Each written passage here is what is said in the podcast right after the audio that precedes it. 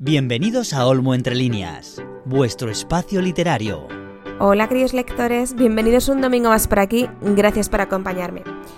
Comenzamos este episodio con un breve resumen del tercer trimestre del año. Para los que no hayáis estado nunca por aquí, cada trimestre elijo tres lecturas favoritas, comento dos y la que más me ha gustado de esas tres la dejo para final de año y así hacer la reseña de mis cuatro favoritas en este 2022. Bien, sin más dilación, comenzamos. Mi lectura elegida del mes de julio son Los optimistas de Rebecca Mackay. ¿Qué os puedo decir de esta novela? Esta novela es dura pero tierna al mismo tiempo porque lanza un guiño hacia la esperanza. La narración es dividida en dos épocas. Por un lado, nos detenemos en los años 80, nos habla de la propagación del virus del SIDA y cómo asoló a gran parte de la comunidad gay. Habla de la historia de un grupo de amigos que viven en Chicago. Habla de cómo cada vez más se empieza a oír la palabra... Mmm, bueno, la palabra no, perdón, la frase eh, estoy contagiado. Cómo todos están preocupados porque su gente o ellos mismos pueden estar enfermos y cómo, cuando una enfermedad se une al desconocimiento de la misma, se crea un aura de estigmatización, miedo y rechazo. En la primera frase creo que resume bastante bien toda la novela, un párrafo que dice así. Jill Tisman es uno de los muchos amigos de Nico que se han reunido para honrar su memoria en una pequeña fiesta. A la misma hora, no muy lejos de allí, se celebra en una iglesia el funeral oficial, organizado por la familia, que ha dejado bien claro que sus amigos no son bienvenidos. Es Chicago, es 1985 y sus amigos son homosexuales. Bien, la otra parte de la novela aterriza en 2015, donde Fiona, 30 años mayor, busca a su hija en París, ya que la perdió la pista hace muchos años a causa de que se metiera en una secta. Fiona se aloja en casa de Richard, un viejo amigo, y de repente vuelven a aflorar recuerdos que harán que viaje a una década que le marcó su vida para siempre. Bien, ahora os voy a comentar un poco mi opinión personal la autora, mm, por lo menos para mí, consigue una narración muy bien documentada. Es una novela que emociona, pero nunca cae en la cursilería ni en el dramatismo. Esta novela me ha dado mucho que pensar sobre el dolor, sobre la pérdida, cómo se procesa todo. También habla de miedo, miedo por fallecer, por desprenderte de la vida en muy pocos meses y aún así como el ser humano, pese a sufrir, vuelve a ponerse en pie y tengo que decir que desde luego Los optimistas me parece un gran título para esta novela. Pero tengo que poner un pero porque hay cosas de esta novela que no he entendido. Em, los saltos temporales en ocasiones me parecieron muy interesantes. La trama en sí también, pero em, la parte donde busca a la hija que había estado en una secta para mí sobró.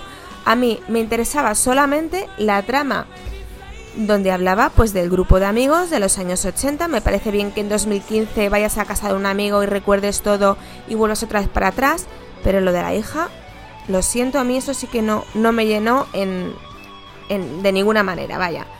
Pero con todo y con eso, os aseguro que ha sido un novelón de los que se te clavan y recuerdas siempre.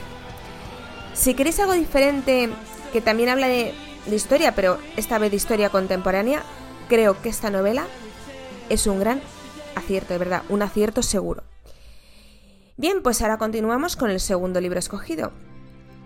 Romper el círculo de Colin Hover. Perdón la pronunciación, no sé si se dice así, pero... Em, bien, arrancamos la historia. Viene fuertecita, ¿eh? Todo comienza en el funeral del padre de Lily, nuestra protagonista. Lily es una chica que tiene 22 años, que deja claro desde el principio de esta novela que odia a su padre, puesto que nos aclara en las primeras páginas que siempre ha estado presente o muchas veces presente cuando su padre propiciaba palizas a su madre. Esa misma noche conoce a Ray, un neurocirujano tremendamente atractivo y agradable, y comienzan a conversar, se cuentan multitud de pensamientos porque están seguros de que no se van a volver a ver. Pero más adelante, por giros de la vida, vuelven a coincidir. Se enamoran y tienen una relación perfecta, hasta que aparece una persona del pasado de Lily, llamado Atlas, y de ahí en adelante aparece un Rail totalmente distinto, un Rail que nos demostrará su lado más oscuro.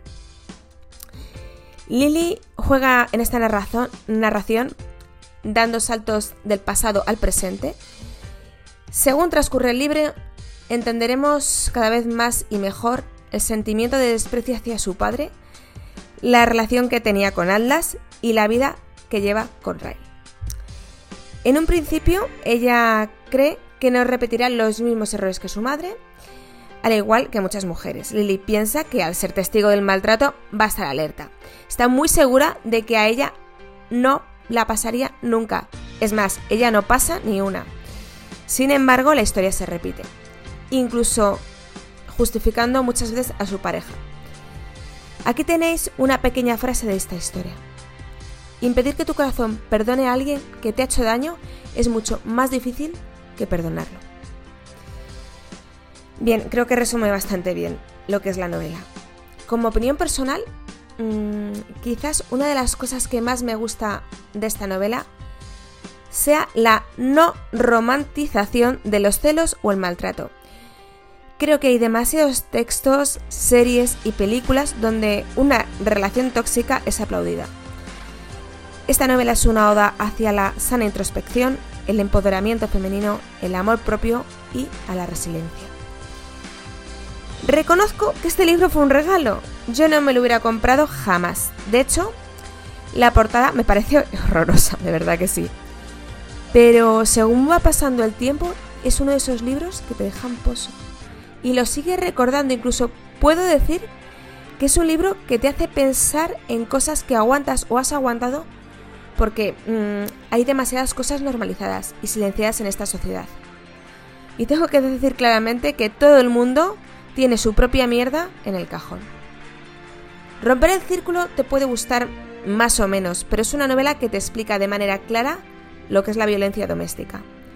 Cómo el maltrato comienza poco a poco y cómo la persona maltratada va cediendo hasta que ni ella misma sabe si es víctima o verdugo. Una novela con mucha verdad que a mí en ocasiones me ha parecido muy dura de leer, pero que recomiendo fervientemente. Y para terminar, voy a nombrar brevemente mi novela favorita de este trimestre, que en realidad es un tríptico. La editorial Trota Libros publicó Casas Muertas y Oficina número uno del escritor venezolano Miguel Otero de Silva en un solo volumen. Pero a mi parecer, cuando comienzas la segunda novela parece más bien una continuación de la primera. Ya sabéis que de mis favoritos de todos los trimestres solo doy un breve apunte, con lo cual no esperéis algo muy amplio sobre este novelón. Bien, jamás había leído nada de este autor. Es más, yo la literatura latinoamericana le he tocado poquísimo, pero os aseguro que este escritor tiene tanta riqueza lingüística y escribe tan bonito que para mí ha sido un auténtico placer. De verdad, ha sido una maravilla de lectura. Y para la gente que de verdad disfrute leyendo, es una de esas lecturas que tienes párrafos tan bonitos y tan bien escritos que vuelves al principio de la frase para poder leerla otra vez. Casas Muertas está basada en el año 1928. Todo comienza en un pueblo llanero situado en Venezuela llamado Ortiz. Sus habitantes intentan vivir del recuerdo de cuando todo estaba bien, había dinero, trabajo, fiestas y la gente pues realmente era feliz. Pero el paludismo y vivir en una dictadura hace que las muertes se multipliquen y de esa manera comience un gran éxodo rural. Puesto que paralelamente también comienza la revolución petrolera en Venezuela, y de aquí pasamos a oficina número uno, que nos lleva a esa misma revolución petrolera. Bien, os voy a dar un pequeño abrir de boca con uno de sus párrafos y después de eso os tendréis que esperar a enero de 2022, perdón, 2023 para escuchar una reseña y una opinión personal totalmente detallada de esta novela, perdón, de este díptico. Bien, el párrafo dice así. Vete, hija, a los campos petroleros, a la selva, a la Sierra Nevada de Mérida, a la séptima paila del infierno. Pero no te quedes aquí de sepulturera, que ese oficio no es para ti.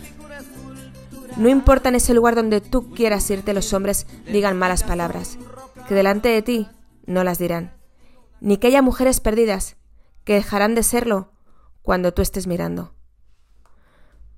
Bueno, ya se ha dado a conocer mis tres favoritas del tercer trimestre. Para terminar, solo comentar que para proponer alguna lectura, cambiar distintas opiniones, hacer una crítica constructiva o simplemente disfrutar hablando de literatura, podéis contactar conmigo a través de Instagram en mensaje directo o en la cuenta